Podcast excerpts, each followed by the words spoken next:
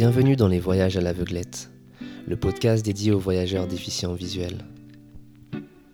Venez découvrir leur univers et comment on perçoit le monde lorsqu'on ne possède que quatre sens. Aujourd'hui, je vous présente la troisième partie de mon aventure indonésienne où je vous raconte ma demande en mariage auprès de ma belle famille locale ainsi qu'une énorme galère qui m'est arrivée à l'aéroport Roissy-Charles de Gaulle. Bonne écoute.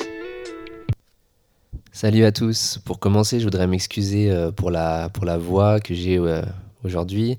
Je suis un petit peu malade, là je suis en France, il fait super froid, donc euh, du coup voilà, ma santé en a pris un coup, mais ça m'empêchera pas de vous enregistrer mon petit podcast bimensuel et de vous permettre de voyager un peu avec moi pendant 40 à, à 50 minutes. Donc aujourd'hui c'est, comme j'ai dit dans l'introduction, c'est la troisième partie de mon voyage en Indonésie. Donc euh, dans les deux premières parties, pour ceux qui n'ont pas écouté, je vous racontais un peu euh, bah, mon premier voyage en 2016. C'est là où j'ai rencontré ma femme. J'étais parti faire le tour de l'île de Java, découvrir euh, les non-voyants locaux. On a visité des écoles, fait des interviews. Et puis ça m'a permis aussi, bah, c'était un mois de voyage. Et pendant ce mois-là, bah, j'ai rencontré ma femme. Du coup, c'est elle qui m'a accompagné à la base pour être mon, un simple interprète, euh, pour m'aider à interviewer les non-voyants locaux. Et au final, euh, elle, est devenue, euh, elle est devenue ma femme. Voilà. Aujourd'hui, on a un bébé. D'ailleurs, je voudrais m'excuser pareil aussi si jamais il y a des petites interruptions pendant le podcast parce qu'il est à côté de moi, donc je suis pas à l'abri qu'il se mette à pleurer bientôt. Mais voilà, donc moi je suis non-voyant aussi. Et, euh, et, voilà, donc euh, ensuite, donc suite à ce voyage euh, d'un mois, je vous invite à aller le réécouter si vous n'avez pas écouté les deux premières parties. C'est disponible sur mon site lesvoyagesàlaveuglette.com, mais aussi sur toutes les plateformes de téléchargement avec le nom Les Voyages à l'aveuglette.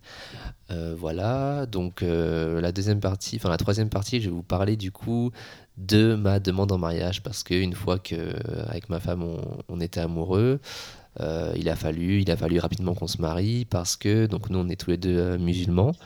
Et, euh, et c'est comme ça que ça se passe dans ce pays-là en fait, bah, comme dans la plupart des pays musulmans et dans la culture musulmane en général il, voilà, il faut absolument euh, se marier pour avoir le droit d'être en couple euh, de, manière suivie. Donc euh, il, a, rapidement fallu bah, déjà que je fasse ma demande en mariage du coup. Donc le voyage, le premier voyage était en 2016, comme je vous ai dit, en septembre 2016. Je suis rentré en France en octobre. Et ensuite, du coup, je suis reparti en Indonésie en février 2017 pour justement mettre en place toute une stratégie pour faire une demande en mariage en bonne et due forme auprès de, de, la famille de ma femme qui habite dans un petit village euh, à côté de Bandung, sur l'île de Java, euh, un petit village qui s'appelle Cisarua. Euh, donc voilà.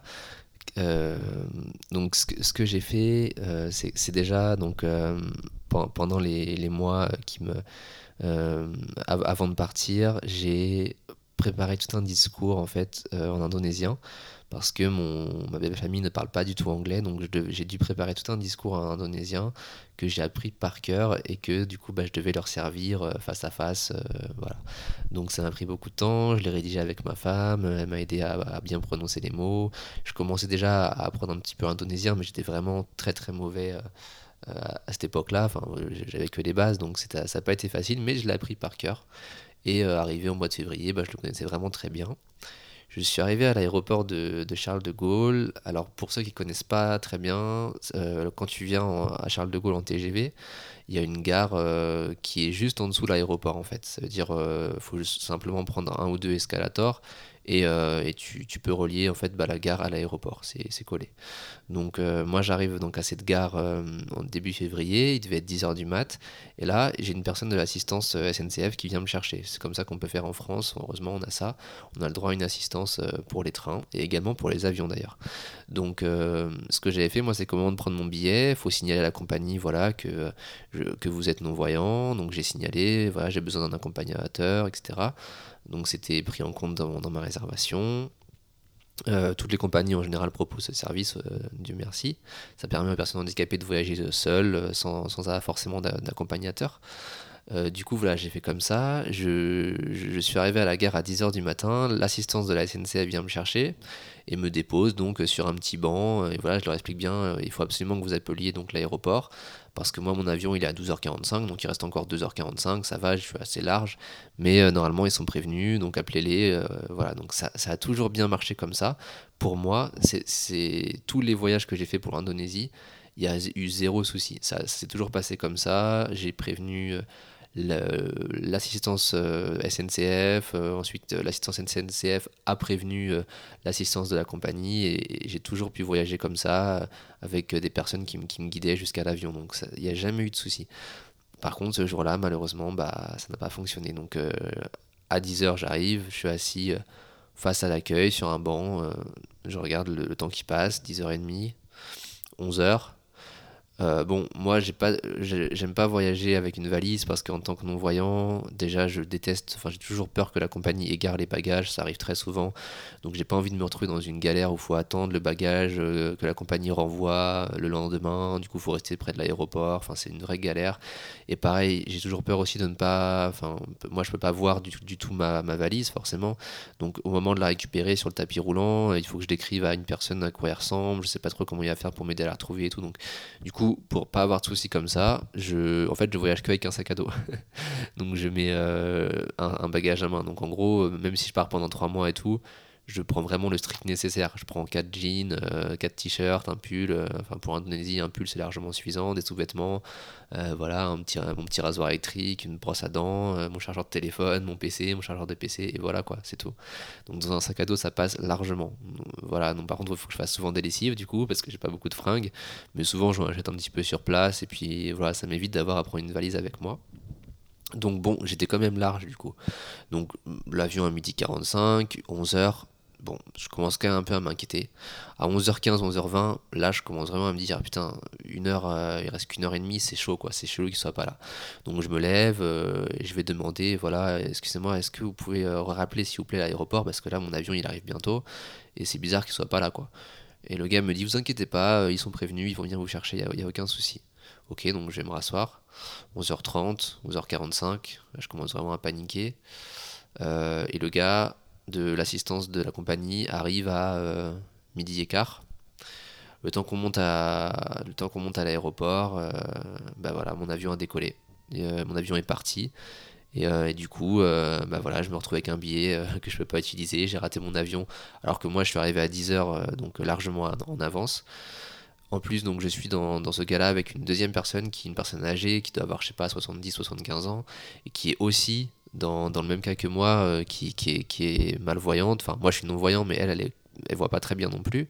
Et pareil, c'est la même personne de l'assistance qui, n'est pas venue à l'heure et, euh, du coup, voilà, qui, ne l'a pas aidé à prendre son avion. Donc, euh, du coup, on se retrouve tous les deux en galère. Nos deux avions sont partis. Et, et là commence une longue journée. Donc, il est, il est 13h.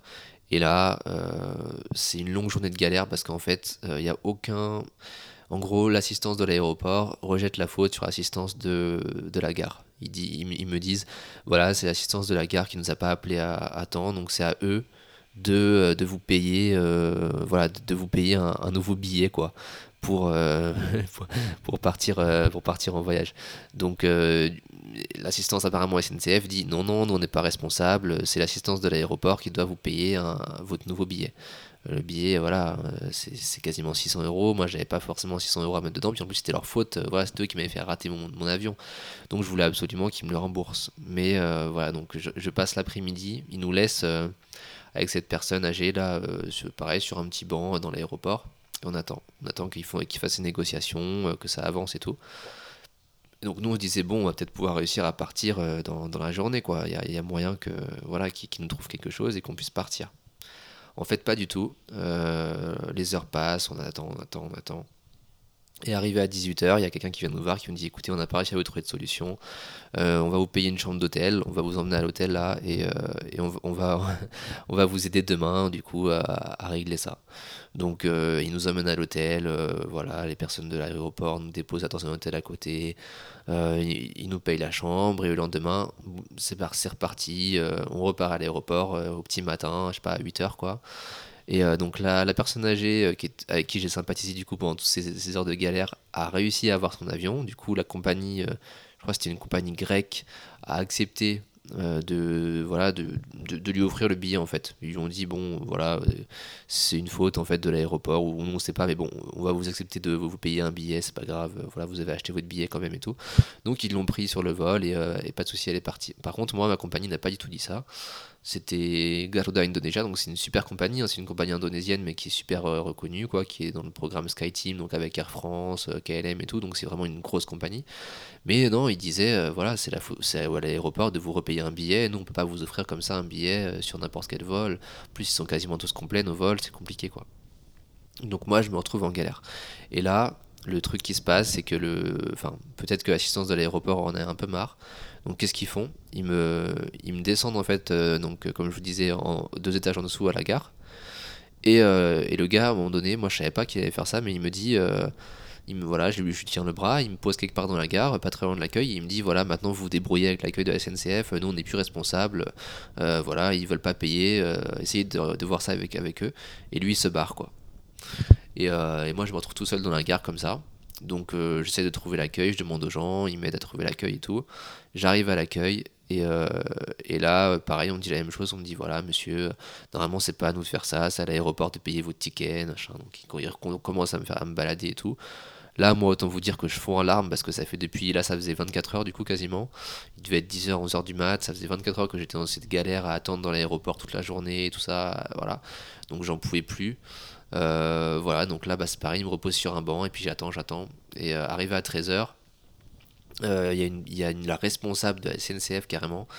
je crois que c'était une, des chefs en fait de, service de la gare et tout qui, vient me voir et tout qui me fait je veux régler cette histoire venez avec moi du coup on monte à on monte à l'étage à l'aéroport et tout elle commence à aller parler et tout ça et là voilà enfin moi pareil j'ai le directeur de aéroport de Paris qui vient me voir et qui me dit voilà je suis désolé pour tout ce qu'on vous avait fait subir pendant une journée euh, voilà moi je vous payer avec avec la carte bleue de d'aéroport de Paris un billet machin. Donc euh, j'ai ce directeur là qui m'accompagne en fait euh, jusqu'au guichet en fait et puis on regarde le vol le, prochain qui part c'est Turkish Airlines une heure plus tard. Il me dit voilà c'est bon prenez lui un vol sur cette compagnie et voilà laissez-le partir quoi. Donc le mec super sympa. Enfin voilà il pouvait faire ça parce que c'était à cause d'eux que j'avais loupé mon avion mais voilà, du coup, je suis parti à 15h euh, le lendemain, alors que je vais partir à 13h la veille, quoi. Donc, euh, grosse, grosse galère. Donc, normalement, l'assistance fonctionne bien. Mais euh, ce jour-là, malheureusement, bah, j'ai vécu une, vraie, une vraie galère, quoi. Mais bon, au final, Turkish Airlines, voilà, je prends l'avion et, et j'arrive en Indonésie le lendemain, parce que pour l'Indonésie, ceux qui savent pas, c'est au moins facilement 20 heures de vol parfois même plus.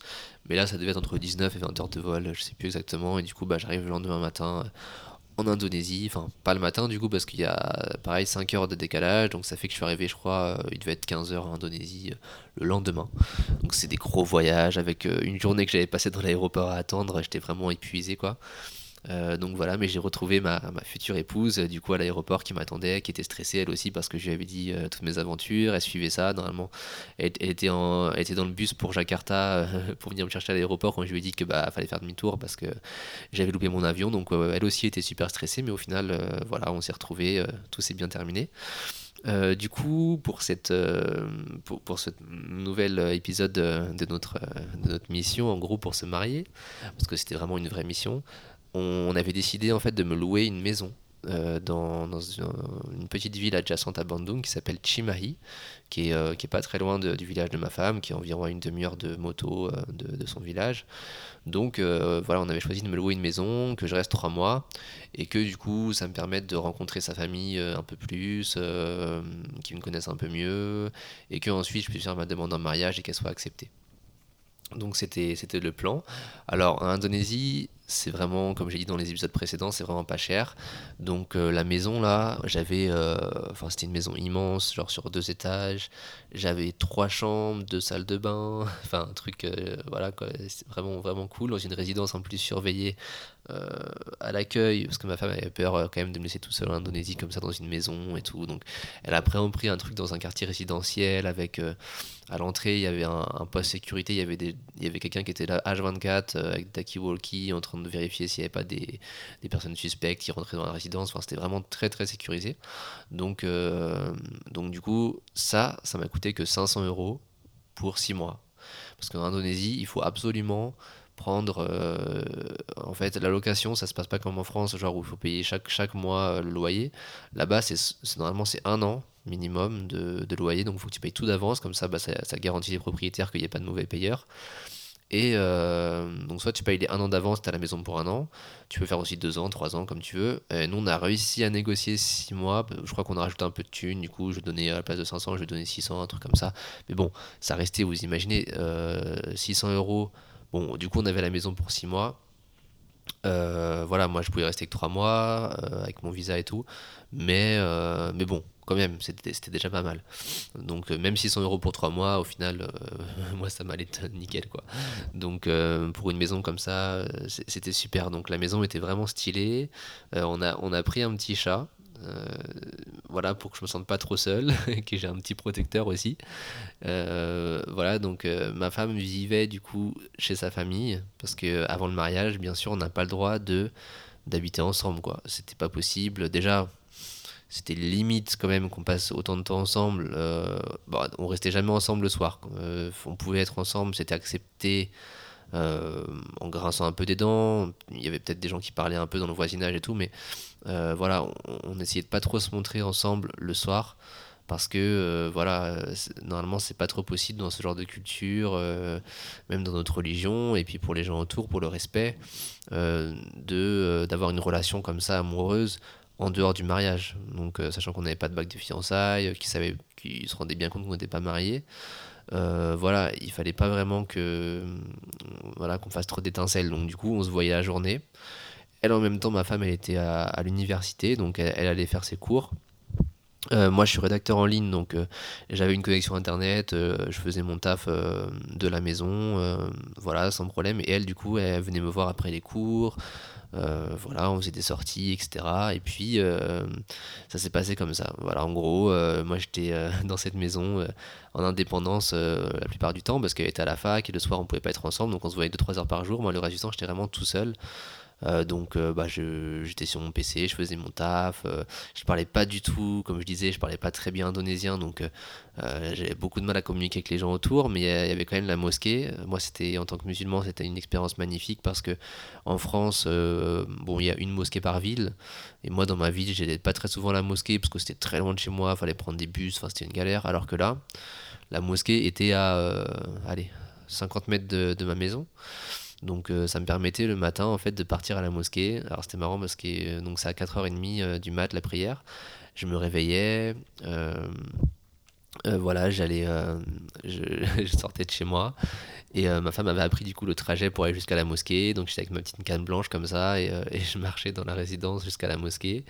Donc les gens, ils m'ont jamais fait de réflexion, mais euh, j'ai l'impression qu'ils étaient plutôt contents de me voir là. Ils essayaient de me parler, moi aussi j'essayais de communiquer et tout.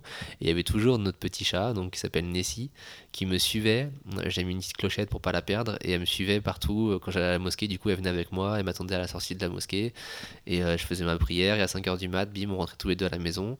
Et c'était nickel parce que elle, du coup, avec sa petite clochette, en fait, elle reconnaissait la maison, donc euh, elle marchait devant moi, et puis elle s'arrêtait devant le portail de notre maison, donc ça me permettait, même si je connaissais un peu le trajet quand même, de pas trop me planter et, euh, de rentrer chez moi euh, tranquillement. Donc ça c'était super. Il y avait aussi les enfants, certains enfants qui habitaient dans cette résidence, qui venaient aussi à la mosquée le matin, parfois ils m'accompagnaient, voilà, ils parlaient pas trop avec moi parce qu'on avait du mal à communiquer, mais on, voilà, on rigolait ensemble, c'était vraiment, j'ai adoré en fait trois mois que j'ai passé dans cette maison, même si j'étais tout seul, c'était, enfin ils m'ont vraiment accueilli les bras ouverts. Euh, dans la mosquée, le matin, devait y avoir, je sais pas, 10 personnes. Donc j'étais vraiment un peu un intrus, quoi. Je rentrais dans leur cercle, c'était vraiment une toute petite mosquée. Mais ils m'ont accueilli vraiment, j'étais avec eux côte à côte, je priais tous les matins avec eux. Euh, ils m'ont vraiment accepté dans le cercle sans, souci. Donc je participais pas, voilà, ils faisaient souvent des débats euh, le dimanche. Moi, j'y allais pas parce que je comprenais pas la langue et tout. Mais malgré tout, j'étais quand même bien accepté. Ils étaient contents de me voir, j'ai l'impression, le, matin, à chaque fois, de venir me voir prier à la mosquée et tout. Donc, donc voilà, ça c'était super. Et puis bah sinon, euh, pour manger, euh, ma femme du coup me voilà on allait ensemble au supermarché ou au marché local on achetait des fruits on achetait des trucs pas trop durs à faire pour en cuisine voilà j'avais une plaque euh, à gaz donc euh, je faisais cuire des trucs de la viande euh, voilà puis ma femme me préparait des petits plats aussi de temps en temps on allait aussi acheter de la street food parce que, comme j'ai déjà raconté, là-bas, c'est à chaque coin de rue, il y a des vendeurs de nourriture. Donc, euh, on allait souvent euh, et ça coûte 1 euro. un repas pour une personne, ça coûte 1 euro, voire 2 euros maximum. Donc, euh, bah, moi, c'était limite, tu pouvais manger au resto tous les jours sans, sans, aucun souci. Donc, on allait souvent tester de nouvelles nourritures. Elle m'a fait découvrir toute la bouffe locale et, et, voilà. Du coup, par rapport à la, demande en mariage, je suis allé une fois ou deux dans, sa famille pour euh, les découvrir un peu plus. Euh, mais, bon, excusez-moi, ils sont toujours restés euh, super timides avec moi. comme la première fois où je les avais vus pendant mon voyage de 2016, ils sont restés un peu à, l'écart. son père surtout était tout le temps dans les champs en train de travailler, donc je ne l'ai pas vu beaucoup. Et puis euh, sa mère restait souvent dans la cuisine, euh, voilà, en train de préparer, en train de s'occuper de, des petites nièces de ma femme et tout ça.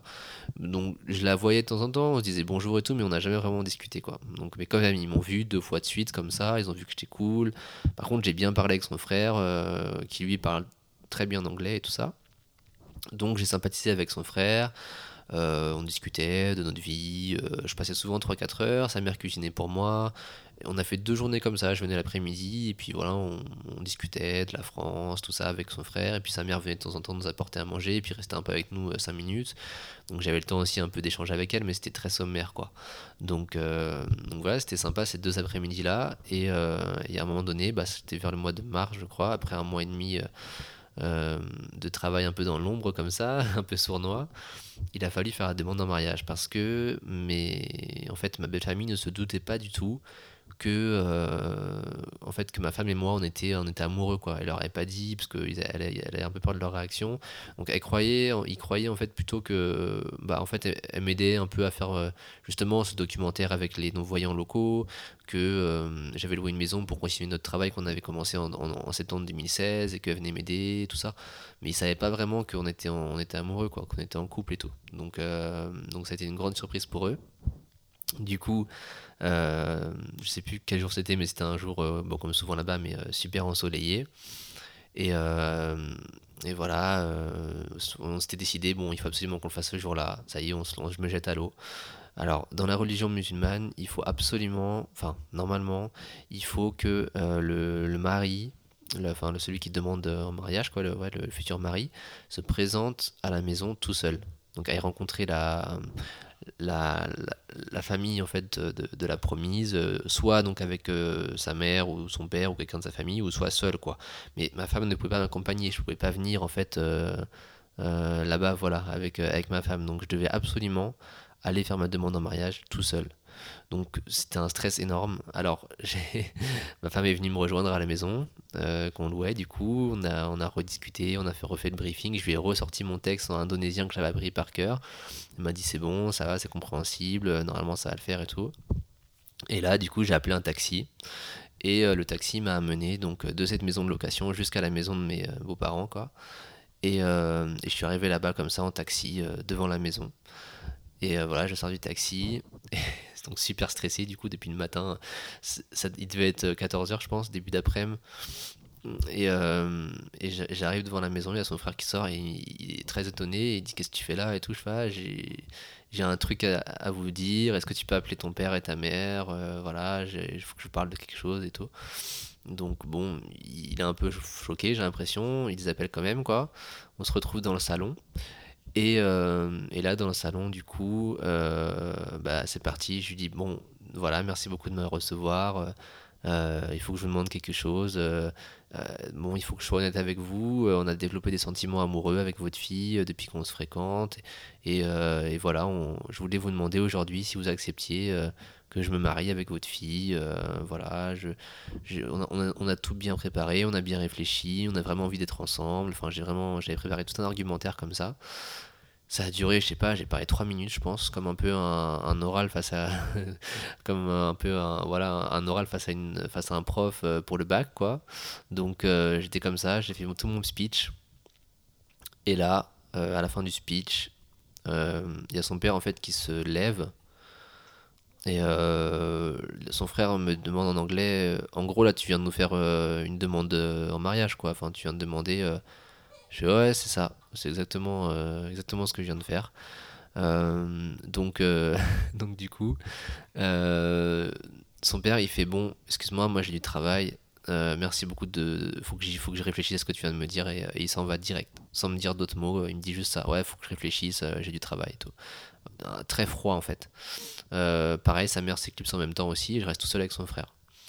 Et là, il me dit voilà, désolé, on, a un peu surpris, on savait pas du tout que vous étiez ensemble, vous nous prenez de court, tout ça. Donc, du coup, le taxi m'attendait. Ça, c'était assez marrant. Le mec était parti prier dans la mosquée du village et directement quand j'avais terminé cette demande en mariage, il revient en fait dans la maison comme ça. Alors vous avez fini et tout, votre discussion euh, et, euh, genre il boit un thé avec nous, le chauffeur de taxi dans la maison comme ça avec moi, le frère et puis lui.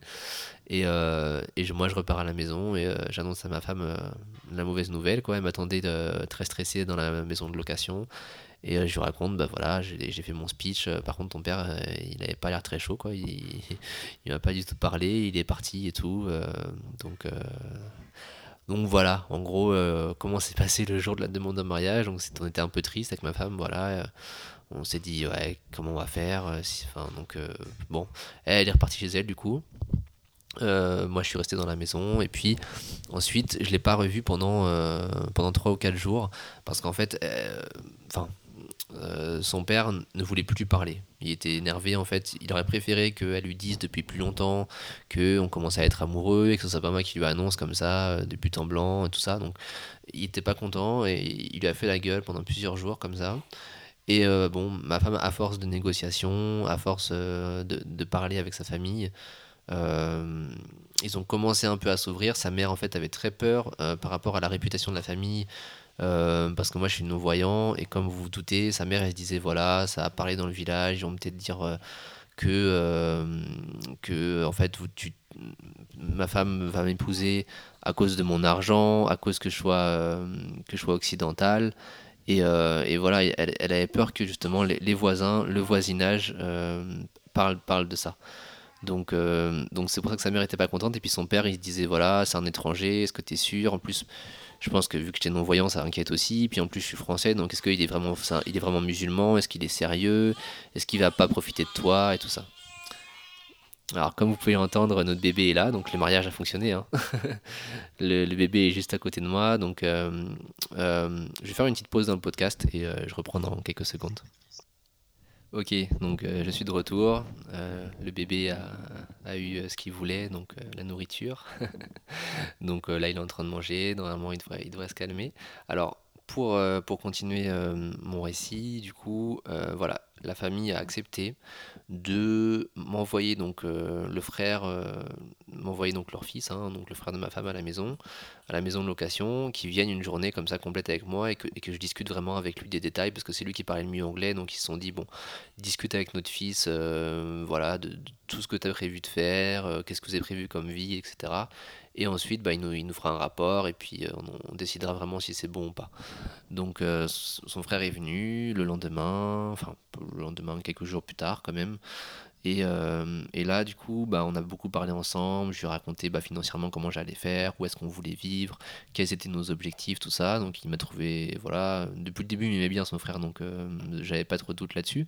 Mais voilà, il m'a posé plein de questions. On est même parti ensemble à la mosquée. Du coup, on a laissé ma femme dans la maison. On est partis tous les deux à la mosquée. On a discuté. Euh, voilà, on a passé vraiment toute la journée ensemble. Et à la fin de la journée, voilà, il nous a dit bon, franchement, voilà, c'est votre projet, il est cool. Vous avez l'air d'être super bien heureux ensemble et tout t'es un mec sympa, j'en suis sûr, donc je vais, je en parler à mon père et normalement c'est bon, ça va bien se passer. Donc, euh, et effectivement, c'est ce qui s'est passé. Ses parents au final ont accepté après négociation, après cet avis du fils de la famille, après peut-être trois semaines ou un mois plus tard. Ils nous ont officiellement annoncé que ok, on est ok pour le mariage, on peut commencer à, à planifier les choses. Donc, euh, bah, évidemment, on était super contents. Euh, et je suis retourné du coup à la, maison. Euh, son père m'a dit Je m'excuse pour la réaction que j'ai eue la première fois. J'étais un peu choqué. Il faut, faut m'excuser. Je lui dis ouais, Non, moi, ça me gêne pas. Vous inquiétez pas. Je comprends tout à fait. Donc, voilà, c'est comme ça que bah, finalement, malgré un, mauvais départ, en fait, bah, la, demande a fonctionné, euh, voilà, avec un peu de persévérance, euh, du moment que tu es honnête, je pense. Euh, voilà, ça, ça peut que, que, bien se passer. Donc, donc c'est comme ça que ça s'est terminé. Et du coup, bah, on a dû commencer à, faire les premiers préparatifs du mariage. Donc on était au mois d'avril, je pense, début avril. Moi, je repartais de, en France à la fin du mois. Et on s'est dit, bah, franchement, on va se dépêcher. Hein. maintenant qu'ils sont d'accord, on va essayer d'organiser le mariage pour le mois de juillet de la même année, donc quelques mois plus tard. Du coup, moi, j'ai demandé à ma famille, est-ce que vous êtes prêts pour venir en Indonésie euh, pour, euh, pour notre mariage, euh, pour venir voilà, pendant deux semaines assister à mon mariage J'ai absolument envie que vous soyez là. Ils ont tous accepté avec grand plaisir.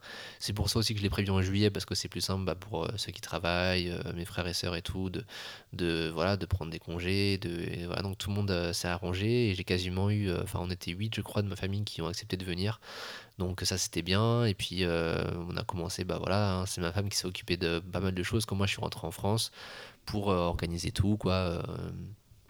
Il a fallu aussi, avant que je parte, qu'on se rende à Jakarta. Il y a l'ambassade de France là-bas. Et en fait, bah, c'est là qu'on commençait toutes les galères administratives. On avait énormément de papiers, à remplir. Il fallait que je signe plein de trucs, que je fournisse mon acte de naissance. Enfin, il y avait énormément de procédures et tout qu'on a. Euh, voilà, il fallait que je aussi fournisse une preuve de, de, mon islam aussi, que j'étais vraiment euh, converti. Euh, enfin, il y avait plein de plein d'étapes comme ça à franchir. Mais on les a franchis sans, sans trop de soucis, avec un, parfois un peu de stress forcément et tout, mais tout s'est vraiment bien passé euh, jusqu'à la fin. Euh, et ce qui était cool aussi, c'est que à la fin, avant que je parte, comme je vous ai dit, ma femme était à l'université. Et il y a eu le jour donc de sa remise de diplôme, qui était juste euh, à la fin de mon, séjour. De, et c'était après aussi que son père ait accepté le mariage officiellement. Donc là, je me suis vraiment senti faire partie de la famille. donc ma femme était euh, à l'université depuis le matin pour attendre la cérémonie. C'est un peu comme à l'américaine, hein. donc euh, avec des bouquets de fleurs, avec des chapeaux de diplômés, avec des, des, vêtements euh, pour l'occasion. Enfin, vraiment toute une cérémonie très très à l'américaine. Et du coup, son père, moi, est venu me chercher à la maison, à ma maison de location le matin en moto. Et euh, je suis monté derrière lui et il m'a accompagné euh, voilà, à cette remise de diplôme. Donc j'étais vraiment présent avec toute la famille de, dans cette remise de diplôme. Donc euh, là, je me suis vraiment senti en fait être accepté par tout le monde. C'est-à-dire son père, sa mère étaient avec moi. On a pris des photos tous ensemble. on a enfin, on a félicité ma femme aussi qui avait, qui son diplôme. on a passé la matinée là-bas. C'était en gros, c'était à l'extérieur. Et on a attendu, par contre, c'était très long. j'étais avec la famille, moi tout seul, donc avec son frère, euh, sa mère, son père et ses petites nièces aussi. Et euh, on était là, on attendait euh, la remise des diplômes. je pense qu'il devait y avoir au moins 2000 ou 3000 élèves qui recevaient leur diplôme. C'était, ça a pris toute la matinée. Ils appelaient les noms un par un. Donc voilà, et pour recevoir le diplôme. Donc ma femme est passée à la fin parce qu'elle a un nom qui commence par un S, donc c'était vraiment quasiment à la fin des noms. Mais bon, euh, on a attendu jusqu'à 8h, je pense, du mal, jusqu'à 11h midi euh, qu'elle ait son diplôme. Et après, voilà, on a fait des photos tous ensemble, on est reparti à la maison familiale euh, pour continuer à fêter ça. Donc on a mangé au pareil tous ensemble et tout. Et, là, j'ai vraiment senti que la famille bah, avait accepté que, voilà, que je sois avec eux. Et c'est vraiment la première fois où j'étais vraiment intégré dans la famille. Et je, les sentais enthousiastes malgré tout de, que je sois là parce qu'ils me trouvaient sympa et tout. Donc, donc voilà, c'était vraiment une super journée, super souvenir. Et puis, euh, et puis voilà, juste avant de partir aussi, j'ai assisté à un mariage euh, d'une amie de ma femme euh, qui s'appelle Moutia. On elle se mariait du coup dans, pas très loin de là où je vivais. Donc j'ai pu voir aussi en avant-première à quoi ressemblait un mariage indonésien. Donc ça m'a permis en fait bah, de savoir ce qui m'attendait au mois de juillet, avec toutes les animations qu'il y a. mais ça, du coup, je vous raconterai dans un prochain podcast peut-être la semaine, enfin dans deux semaines ou peut-être après, je sais pas trop comment je vais faire. Mais voilà, je vais vous faire un deuxième podcast pour pas être trop long sur le mariage en lui-même parce que c'est pareil, ça demande énormément d'explications. Euh, je pense que j'ai fait à peu près le tour du, sujet. Euh, Qu'est-ce que je pourrais vous raconter d'autre sur cette. euh, Bon, après, on a, on a visité aussi pendant, tout, pendant tous nos, nos trois mois là de, processus. On n'a pas fait que faire la demande en mariage. On a visité beaucoup d'endroits à Bandung. On a, on a été visiter un, parc d'attractions que j'ai adoré qui s'appelle Trans Studio. C'est à Bandung. C'est un, parc voilà, d'attractions euh, un peu comme en France, quoi, avec des, euh, des montagnes russes. euh, euh, un truc différent, enfin un peu comme à Disney en fait avec la parade, mais euh, là c'est un- c'était un spectacle traditionnel avec des danses traditionnelles locales, des costumes locaux. Euh, donc on a assisté à ça aussi à la fin de la journée, ouais, un peu comme à Disney. Et puis euh, voilà, on a goûté la nourriture locale. Moi j'ai mangé pour la première fois dans un restaurant euh, euh, sundanais. C'est en fait un restaurant donc local où on est, assis en fait par terre et sur une petite table, comme une table de base de salon. On est assis sur des tapis et, et on mange à la main en fait. Donc ils ramènent des plats sur la table et tu peux manger à la main, du poulet, du riz, des, avec des sauces épicées, tout ça. Enfin, c'était, vraiment, vraiment délicieux, super bon. Euh, on avait aussi été visiter euh, pas mal d'endroits. euh, alors ce qui est bien avec ma femme, c'est que en, tant que non-voyant, en fait, elle me limite, elle me limite pas. C'est-à-dire, Parfois, il y a des, personnes qui peuvent être inquiets en se disant, bon, un non-voyant, on va pas l'amener euh, dans une forêt, on va, va pas l'amener dans une montagne, euh, c'est un peu dangereux pour lui et tout ça. Alors que ma femme, non, en fait, elle se dit, bon, franchement, t'es capable de faire à peu près tout, donc euh, vas-y, on y va. Du coup, elle m'a amené dans un, espèce de truc où il fallait faire à moitié de l'escalade, en fait, euh, pour, euh, pour, pour, euh, monter dans une espèce de montagne. Donc là, j'ai quand même bien galéré. Fallait monter, il n'y avait pas du tout d'escalier, donc fallait monter à même la pente. sur du, en plus, il pleuvait, donc le sol était vraiment, c'était de la boue. Donc on était collé comme ça au sol, ça glissait à mort et tout. Mais bon, j'ai réussi quand même à monter. On a été voir aussi ensemble des chutes d'eau. Euh, et voilà, et puis, euh, et puis on se baladait euh, comme ça sur notre petite moto. voilà. Et puis le, dernier jour, donc avant que je parte, on avait bien tout préparé. Ma famille avait commencé donc à, s'organiser pour pas encore prendre les billets, mais pour prendre des vacances, etc. On avait commencé à bien prévoir la date aussi. Euh, et puis parce qu'en Indonésie, c'est un truc qui est assez marrant aussi, c'est qu'il y a l'islam, mais il y a aussi un peu de tradition. Donc en fait, ils ont, euh, ils ont un peu une superstition avec les nombres. Donc il fallait que la, date en fait du mariage corresponde à un, nombre qui leur convenait quoi. Donc, euh, donc nous ça a été le, le 20 juillet du coup, donc en fait ça convenait bien, voilà ça, ça convenait à leur conception des nombres et des chiffres.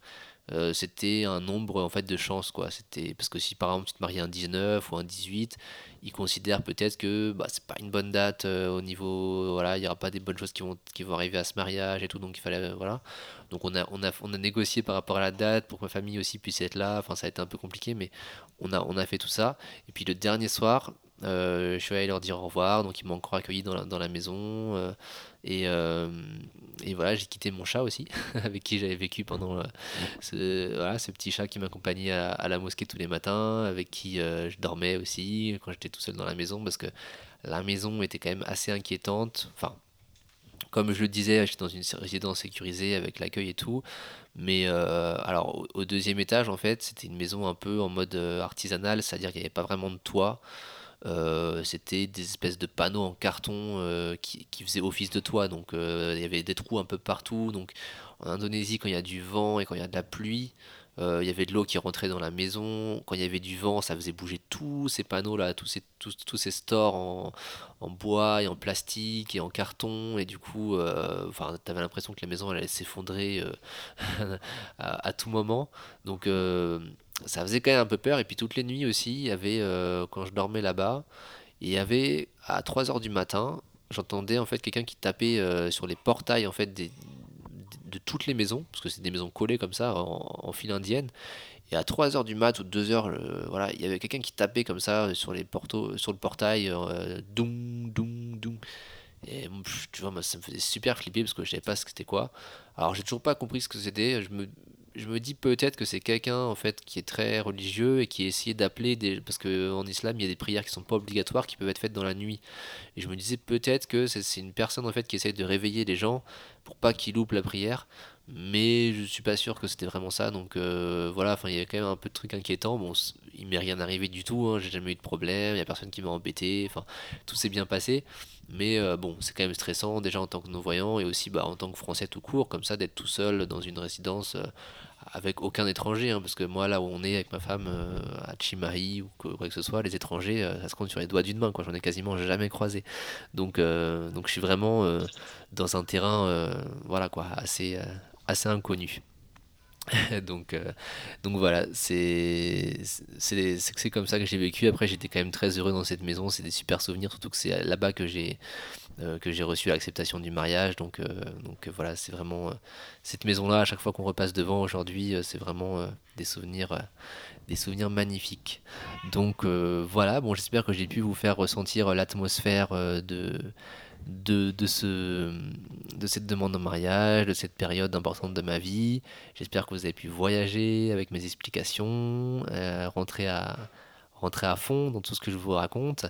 Et puis, et puis ben, on se retrouvera euh, dans deux semaines pour la suite. Euh, je pense que je vais vous raconter le mariage cette fois-ci, comment s'est déroulé le mariage avec euh, la famille française qui a débarqué en Indonésie et tout ça. C'était vraiment aussi quelque chose de génial. Et, et puis c'est tout. Hein. je pense que le podcast est suffisamment long. Le bébé en plus commence un peu à, falloir que j'aille m'occuper un peu de lui. Donc je vous souhaite une excellente semaine. Je voilà, merci à tous les auditeurs euh, d'Allo la planète de m'écouter. La radio voyage, euh, n'oubliez pas d'aller l'écouter. Euh, c'est une radio 24 sur 24 toute la semaine qui parle de voyage. Donc voilà, allez-y. Et puis merci aussi à tous mes auditeurs en externe, hein, famille, amis, tous les gens qui me connaissent et qui m'écoutent. J'espère que ces voyages indonésiens vous, vous permettent de vous évader un peu de votre quotidien. Voilà, bonne semaine, bonne journée, plein de bonnes choses à, vous et puis à bientôt. Salut